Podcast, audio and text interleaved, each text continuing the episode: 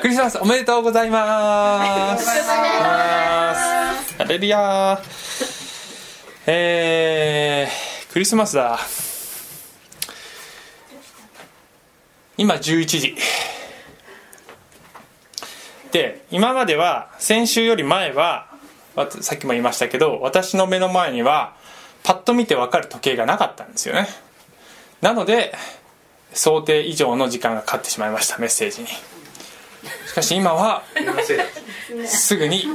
えー、どれぐらい喋ったかということがパッと分かる、うん、時計とは偉大です。というふうにですね、えー、身近にあってあって、えー、当たり前だと思っている。もうよく知っている。いつも見ているんだけどふとしたきっかけでこれってすごいよなって思うことって時々ありますよね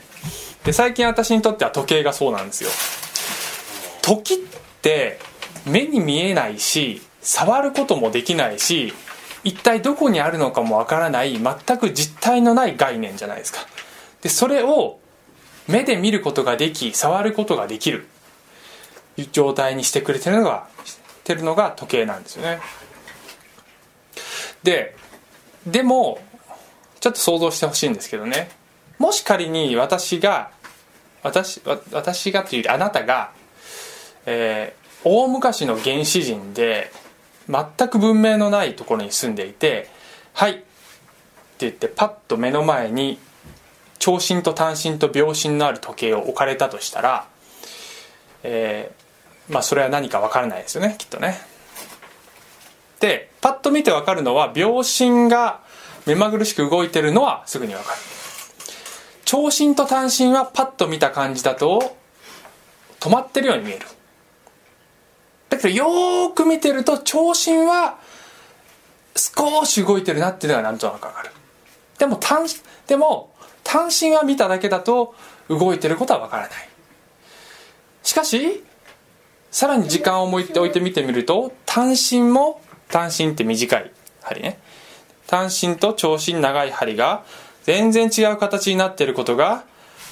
長い時間を置いてから見ると分かる。お動いてるのかということが分かる。だけど、うん、しばらくさ、うん、違うところを見てて、うん、また時計を見るともうその通り。すごい動いてる。その通り。あ動いてるんだってわかるじゃんね。で私たちの人生もある出来事は目まぐるしく動いてるしある出来事はよく見ると動いているのがわかる。けどある出来事は全然動いてないように見えることもある。だけど実はすごくゆっくりと動いている。いろんなことあるじゃないですか。で、まあ、その原始人がまあ H 君だったとしてちょっと私だとイメージが壊れるので H 君だということにしますけど H 君は、まあ、その時計をじーっと一生懸命観察してるとあることに気づく。1日に2回必ず長針と短針と秒針がぴったりと合わさる瞬間が必ず1日に2回来るということに気づくんですよ。つまり午前0時と午後0時。ん？違う？そうだよね。違う？合ってるよ。ね。あれ？おかしい？え？長針と秒針と短針がぴったりと合うのはその2回だけじゃない？違う？観察すれば分かる。そうか。違うかな？合ってる。合ってる合ってる。合ってる合ってるピそうかぴったりそうそうそう。そう合ってる合ってる。合ってる？ドキドキドキドキしてきた。ドキドキしてきた。原始人だから分かんなかった。合ってる合ってるよ。合ってるよ。まあいいよ。とにかく。とにかくその時にはちょとにかく一番美しいところでその位置が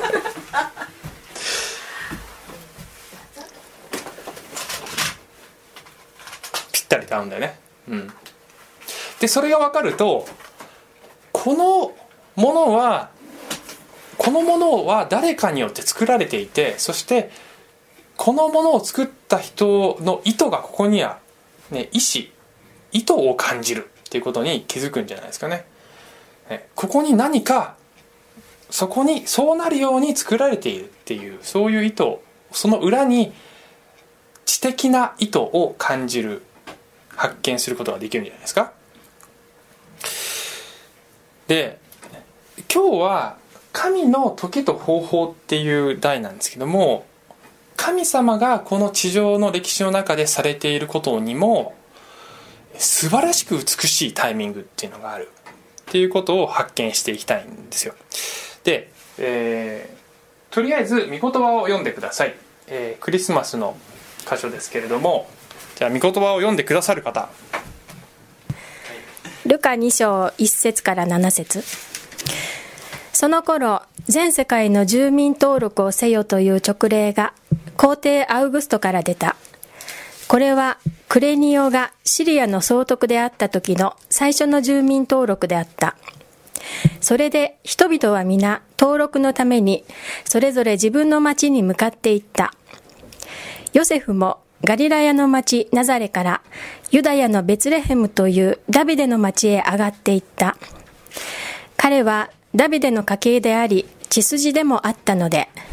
身重になっているイーナ付けの妻マリアも一緒に登録するためであった。ところが、彼らがそこにいる間に、マリアは月が満ちて、男の子の遺語を産んだ。それで布にくるんで貝羽桶に寝かせた。宿屋には彼らのいる場所がなかったからである。さて、この土地に羊飼いたちが野宿で予番をしながら羊の群れを見守っていた。すると、主の使いが彼らのところに来て、主の栄光が周りを照らしたので、彼らはひどく恐れた。見つかいは彼らに言った。恐れることはありません。今私は、この民全体のための素晴らしい喜びを知らせに来たのです。今日、ダビデの町で、あなた方のために救い主がお生まれになりました。この方こそ主キリストです。あなた方は布にくるまって貝羽桶に寝ておられる緑子を見つけます。これがあなた方のための印です。すると、たちまちその見つかいと一緒に多くの天の軍勢が現れて神を賛美していった。意図高きところに栄光が神にあるように、地の上に平和が御心にかなう人々にあるように、見つかいたちが彼らを離れて天に帰った時、羊たちは互いに話し合った。さあ、ベツレヘムに行って、主が私たちに知らせてくださったこの出来事を見てこよう。そして、急いで行って、マリアとヨセフと貝羽桶に寝ておられる緑ごとを探し当てた、えー、今日の話をこの3つのグループの人たちの視点それぞれからちょっと考えてみたいと思うんですイエスの誕生というものがこの3つのグループの人たちから見てどう見えているのかという視点で見ていきたいと思います。そして最終的にはこれが結論です、えー、ヒストリーというのはヒズストーリーなんだ。歴史は神の彼の物語なんだ。神が歴史を導いておられるんだ。というのが一つ目のポイントであり結論です。そしてもう一つは神の救いは底辺に届くんだ。っていうことを、え、今日の話の中で発見していきたいと思います。さてもう一度先ほどの前半の部分だけを見てみたいと思いますけども全世界のその頃全世界の住民登録をせよという勅令が皇帝アウグストから出た。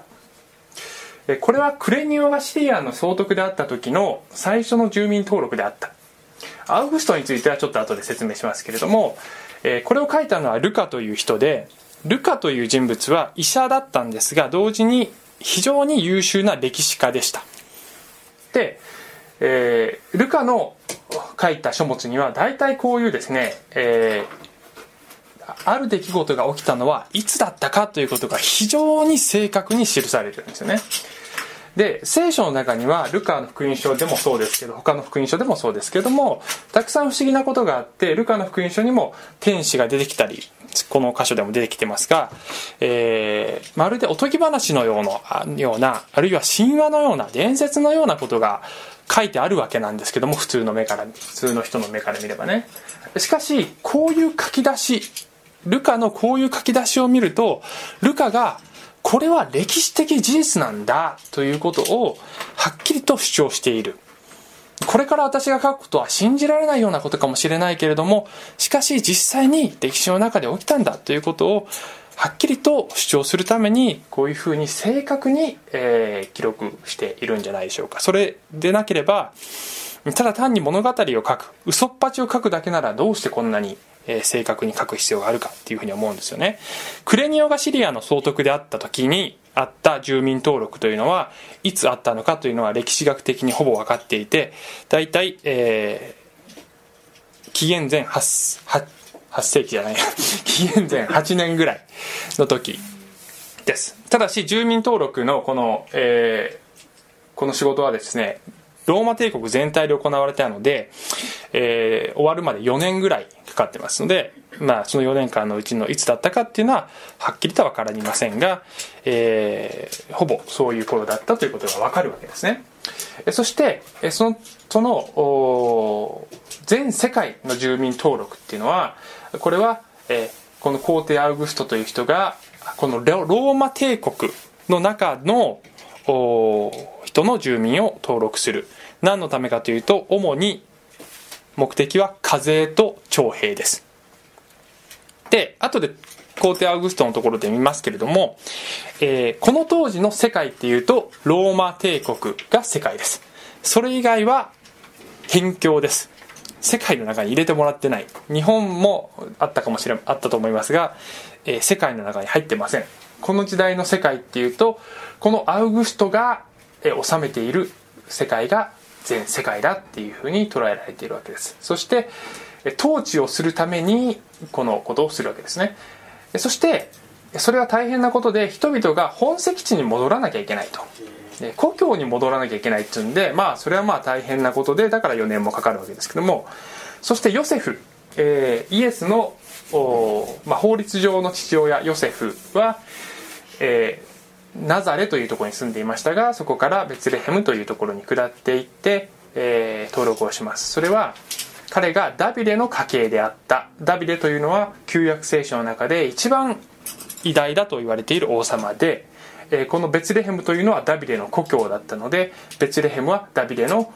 町というふうに呼ばれていたわけです。そしてそこに帰って、え、登録をしなければならない。もうすでに、えー、言い名付けと書いてますがもう婚約している、えー、わけです。で言い名付けの妻っていうと日本語で変な感じですよね。言い名付けなのか妻なのかどっちなんだっていう話なんですけどこの当時は、えー、婚約しているというのはもうすでに法的に妻になっているという、えー、状態であるとみなされていたので、まあ、言い名付けの妻っていう表現が成り立つわけです。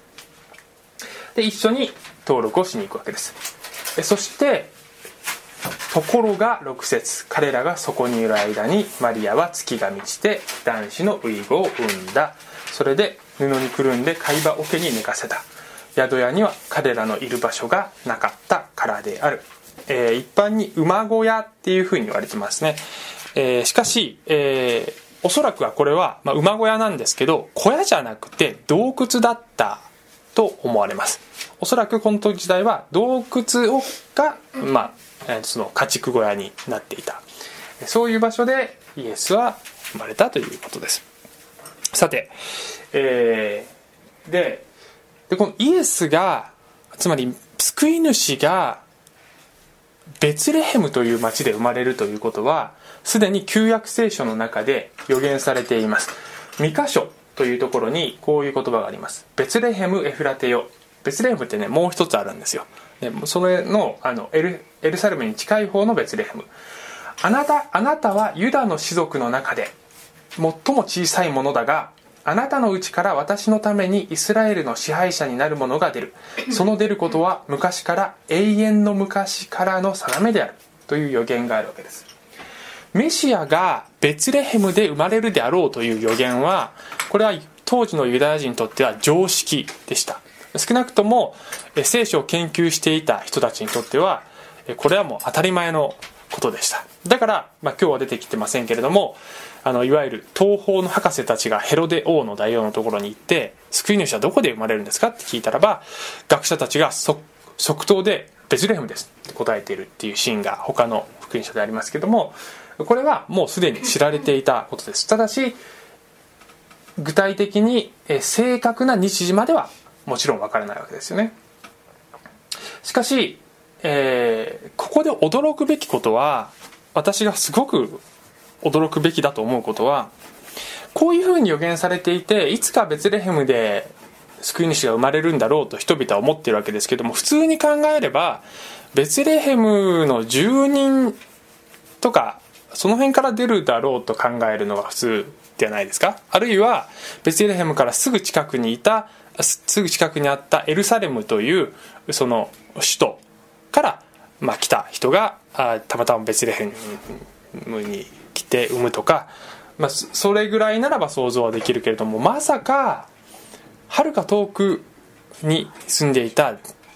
そのイスラエルの中のものすごいど田舎に住んでいた人たちが人たちがたまたま来てそしてそこでたまたまそこで男の子を産んでそしてそれが予言されていたこの救い主となったっていうこういう展開っていうのは誰も想像できなかったんじゃないかなって思うんですよね。結構神様のされることってこうフェイントが多いっていうかね。こうねあのこうなるだろうと思っていたら違うそそうきたかみたいなね。そういうことが多いんじゃないかなと思いますが。でこの時にベツレヘムでちょうど救い主が生まれるためにはちょうどこの時にこの皇帝アウグストという人が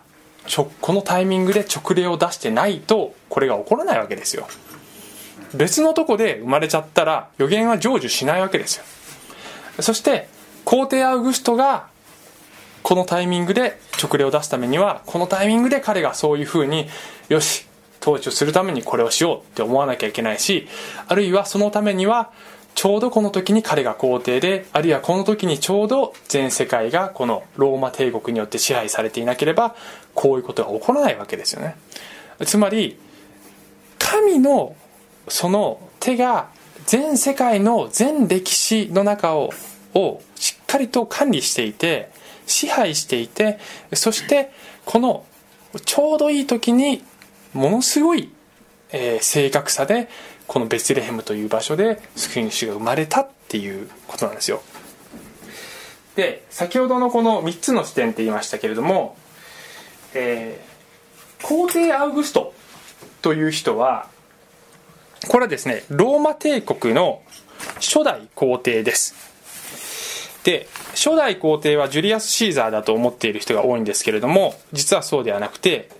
ジュリアス・シーザーはその道半ばにして倒れた人です。そしてアウグストはジュリアス・シーザーの養子となった人でジュリアスからその才能を認められていた人です。そしてこのアウグスト本名はオクタビアヌスと言いますけどもこの人の時代に、えー、ついにローマが、えー、統一されてえそしてしかもですね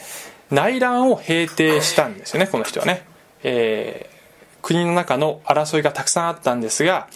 それを平定しそしてえ道路網を整備し軍備を増強しそして国の中に平和をもたらした統治の天才と言われています。そしてローマの黄金時代を築いた。という人ですね。ちなみにこの下にくっついてるこのちっちゃい人ちょっと気になる人もいるかもしれませんけど この人は女神ウェヌスの子アモルという人でえー、まあ守護神みたいな感じでね。でねジュリアス・シーザージュリアス・シーザーはこの女神ウェヌスの家系血統の家系なんですよ。というどういうふうにどういうふうにえ？赤ちゃんじゃないんだよ。ほら筋肉ムキムキでしょ？赤ちゃんじゃないの。この人。ね女神。で時のうん、よくわかんない。よ神女神なんだって、時の時の権力者っていうのは大体自分を神格化しますよね。うん、どこの国もそうですよ。でジュリアスはその家系だったからその養子となったアウグストもそうなわけですよ。ちなみにジュリアス・シーザーは7月生まれ。だから英語で言うと7月がジュライ。でその次のオーガストがアウグストから来てますね。彼が統治していたのはこの色がついたところです。ものすごく広大な地域を統治してました。えらいこっちゃですよ。で、えー、皮肉はですね彼の視点から見てイエス・キリストなんていうのはもうなんかその蚊みたいなもんですよ。自分のこの統治している広大な土地の中の支配の中のこのちびーっとした超ど田舎のしかもベツレヘムという片田舎でひっそりと生まれた方。もう目にも入ってないです。アウグストから見ると。で皮肉なのはこのアウグストから見ればですよ。彼は自分が世界の支配者だと思ってるわけですよ。自分がこの歴史を作ってると思ってるわけですよ。ところが彼がそう思ってよしもっとこの自分の国をうまく統治できるようにと思ってやっているこの勅令というものを通して実はその裏では全世界を本当に支配している神が本物の全世界の王である方本物の歴史の導き手をこの世に送ろうとしていたとはまさかアウグストにはアウグストは夢にも思っていなかったのではないでしょうか。そしてローマの人々もとてもそんなことは想像もできなかったんじゃないですか。ないでしょうか。人々が注目しているところ富と権力が集中しているところ名誉とか華やかさが非常に目立つそういうところに本物がいたんじゃなくて本物は片隅で生まれていたわけです。で本物って何て言うかっていうとですね。この皇帝アウグストっていう人はいろんな称号があっていろんなあだ名があって生ける神の子って呼ばれてたんですよ。すごいあの統治がうまかったからね。平和の君って呼ばれてた。救世主って呼ばれてた。そしてアウグストの誕生日は福音って呼ばれてました。全部聖書の中でイエス・キリストを指して書かれていることなんです。つまり聖書の記者たちは思いっきり皮肉を言ってるわけですよ。アウグストがあるいはその後のローマ皇帝天下のこの皇帝たちを目の前にして本物の神の子平和の君救世主主本物の福音はこれじゃねえよ。本物はこのローマの片隅で生まれたイエス・キリストなんだっていうことを皮肉を込めて語っている、えー、それがすごく面白いところでもありそして、えー、面白いのはこの世界の統治者であるアウグストのこの勅令自分でも気づいてないけどこの神様が予言を成就するためにちょっとした歯車として使われているだけなんですよねこの人ね。で神様の偉大な計画っていうのは時には本物っていうのは本物の神様の計画っていうのは私たちが見つけやすいところではなくてもしかすると密かに隠れたほんの少しの人しか見ていないところにあるのかもしれない。狭き門から入りなさいとイエスは言われた通りだと思います。さてじゃあ今度は視点を変えてヨセフとマリアから見て、えー、どうだったかってちょっと想像してみたいんですがもし私がヨセフだったりマリアだったりするとどういうふうに感じるかなと思うんですよね、えー、この2人はイエスが生まれる前からえー、天使のお告げとか幻とかでこの生まれる子供が特別な子だっていうことを知ってるわけですよ。で私だったらその神様の特別な子が生まれるのにおそらくとても安全でとても衛生的でとても、えー、無事な出産が待っているだろうというふうに祈るだろうしそう願うだろうしそう期待するのではないかなと思います。彼らがそう思ったかどうか分かりませんけど私だったらこんな救世主が生まれるんだから神様は素晴らしい環境を用意してくれているだろうと思いきやそのタイミングで皇帝の勅令が出るわけですよね。で、えー、彼らが移動しなければいけなかった距離っていうのは、まあ、このナザレっていうところからベツレヘムっていうところなんですけども、まあ、徒歩で大人の足で、まあ、4日ぐらいです。4日ぐらい。です、うん、めちゃくちゃ遠くはないですけどもしかし徒歩で、えー、ですねもう赤ん坊が生まれそうな女の人が歩くのはまあラクダとかにも乗ったかもしれませんがまあえらいこっちゃの大変な、えー、旅ですよ。でなんでわざわざこのなんでよりによってこのタイミングでってね私たちの人生でも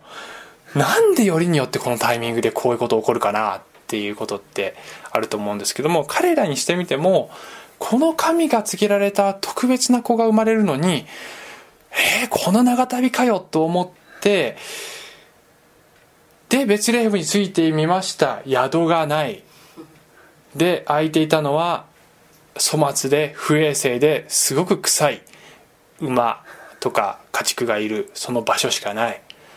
神様は何を考えていらっしゃるんだろうって私だったら思ったかもしれませんがヨセフとマリアは信仰深いのでそうは思わずに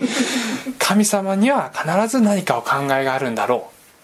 う。何かお考えがあるんだろうってきっと思ったと思いますが私だったらそう思えないかもしれない。で私たちの人生も同じだと思います。神様に祈りますよね私たちね。で大体私たちは自分たちの頭の中で大体のね一番いいシナリオっていうのを描くんですよ。神様これがこうなってこうなってこういう風に進むと私の人生は結構すごいいいと思います。絶対これが神様の栄光を一番表している方 シナリオだと思います。神様よろしくお願いします。っていう風に祈るんだけどなかなかそうはならないんだ。ならないんだよなこれが。でそういう風に私たちのシナリオ通りにいかない時にしかし神の御手が動いていてそして分かんないけれども分かんないけれどもしかしここに神様の深い深い意図がある。っていうふうに私たちがヨセフやマリアのように信じることができたら人生はきっと変わってくるんじゃないでしょうか。えー、神が歴史を導いている。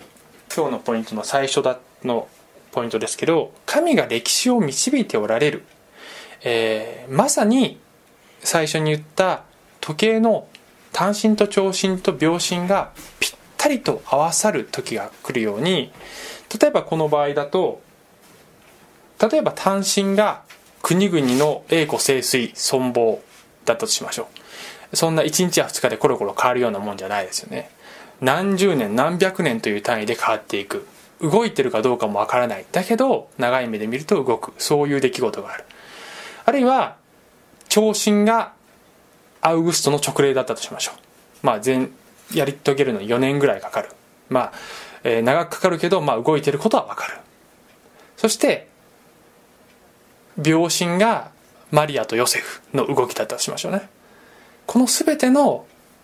いろんな要素がまるで全然別のぐちゃぐちゃの何の脈絡もない、えー、関係なく動いている3つのことが神様の御手の中で完璧にぴったりと合わさった瞬間にその神の子が生まれるというこの神様の奇跡、えー、このように神様が歴史というものを見事に導き支配しておられるのならば同じように私たちのこの人生に対しても神様が素晴らしい計画と素晴らしいタイミングと素晴らしい調和を持って物事を導いてくださっていると信じることができるんじゃないでしょうか。それが1つ目のポイントでした。2つ目のポイントは、えー、そのまさにその時を見ているともうやばくなってきました。ので、えー、少し早めにいきますが神の救いが底辺に届くというポイントはまさに羊飼いたちの視点だと思います。で後半ですけども、え、この土地に羊飼いたちが、えー、野宿で4番をしながら羊の群れを見守っていた。すると天使が現れるわけですよね。主の栄光が周りを照らした。これは以前説明した社会なグローリーという神の栄光です。そして彼らを恐れたんだけどもまた見つかりが言うんです。いつも見つかりは現れる時にこう言うんです。恐れることはありません。いつもこう言います。今私はこの民全体のための素晴らしい喜びを知らせに来たのです。救い主がお生まれになります。あなた方はそれを見つけます。でそしたら13節でその見つかりと一緒に多くの天の軍勢が現れて神を賛美していった。意図高きところに栄光が神にあるように。地の上に平和が御心にかなう人々にあるように。ってさっき歌ったように歌ったわけですよ。この天の軍勢がね。この夜空の大ステージに天使の大集団が現れて大ゴスペルコンサートが開かれたわけですよ。そう。で観客？何千人？そうでしょう。天使のクリスマスコンサートですよ。素晴らしい。で観客は何千人何万人いたかというと多分ほんの数人なんですよね。普通逆でしょ？普通ステージに立つ方より観客席に座ってる方が多いでしょ？人間世界だと。ここでは観客がほんの数人。で、えー、天使だったかもしれない。天にものすごいだもしかしたら1人。でもね「タチ」って書いてるから2人以上いたと思うんだよね。で面白いのはこのですねこれ本当面白いと思うんですけどこのほんの少数の人たちのためにこう天使たちいろんな仕事があるにもかかわらず忙しい間を縫ってこうこの場所この時ここに集まってきてるわけですよ。だけどいきなり招集されたわけじゃなくて永遠の昔からちゃんと彼らの中にアポが入ってるわけですよ。この時この場所ここに集合してやるよってね、まあ、相当練習したと思いますけど。でここでコンサートを開いてるわけですよ。ほんの数人の人たちのためだけに。でもし私がこの羊飼いの一人だったらまさか自分たちだけに天使が現れたとは思えないと思うんですよね。次の朝になって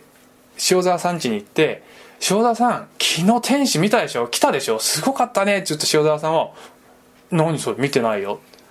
って言うわけです。吉田さんとこ行って「吉田さんとこに来たよね」って言ったら「見てないよ」って言うわけです。え？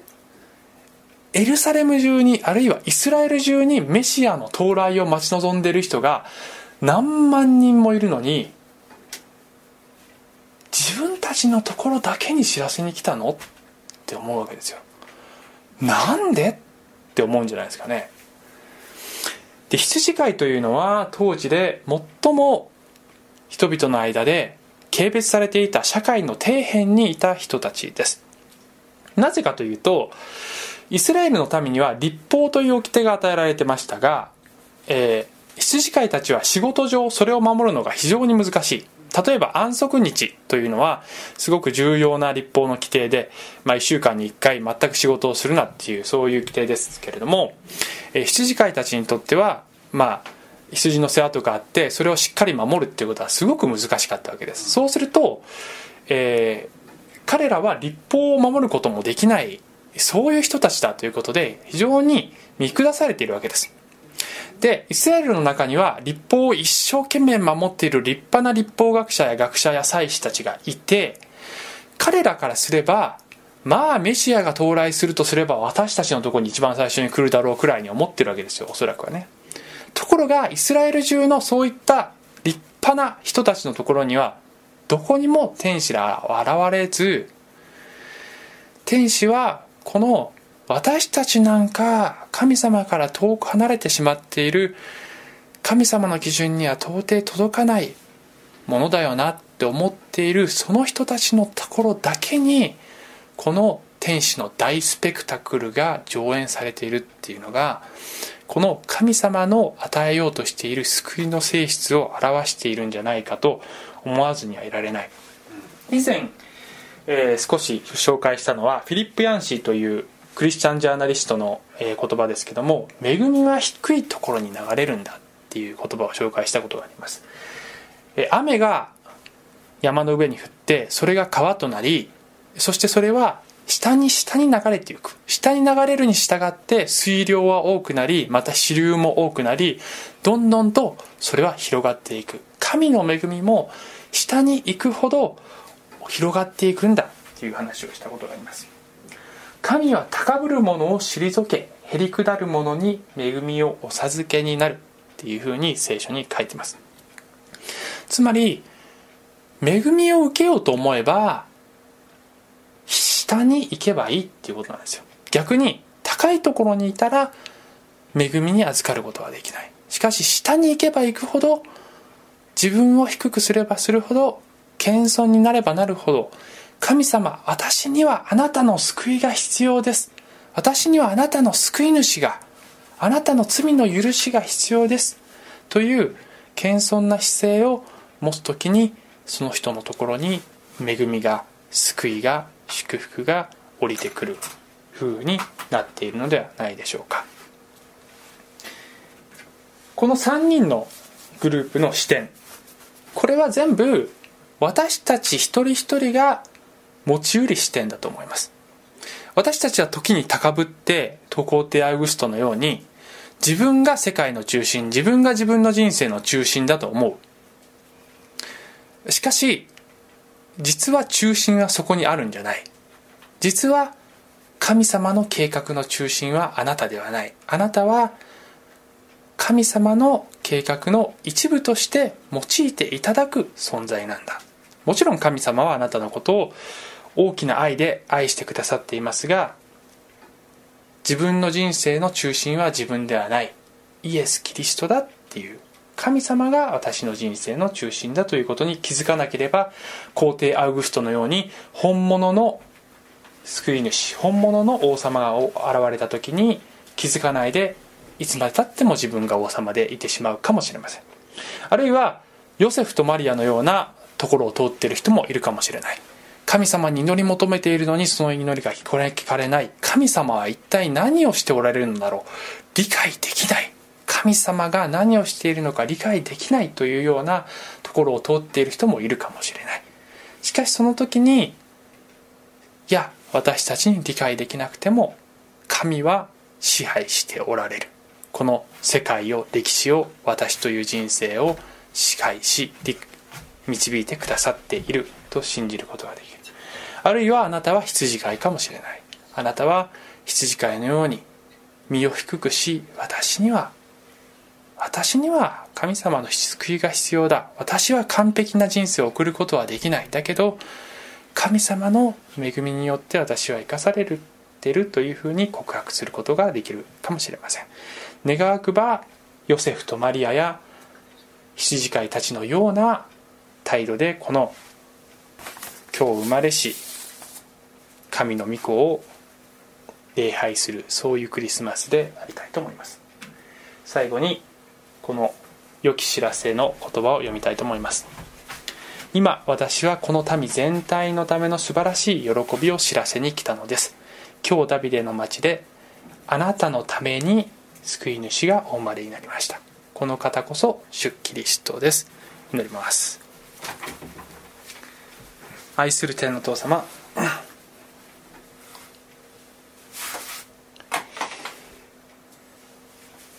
あなたが来られた時私たちがそれを見逃さずそして、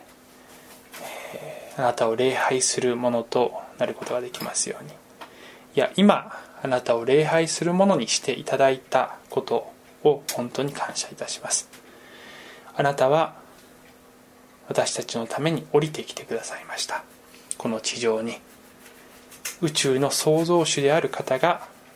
ここに来てくださいました。そして私たちのうちに信じる者の中に住んでくださるという奇跡を実現してくださいました。本当にありがとうございます。あなたを今日礼拝いたします。私たちには救いが必要です。私たちが恵みによって精霊によって歩むことができ今イエス・キリストを礼拝することができますように。イエスのみんなによって祈ります。アーメン。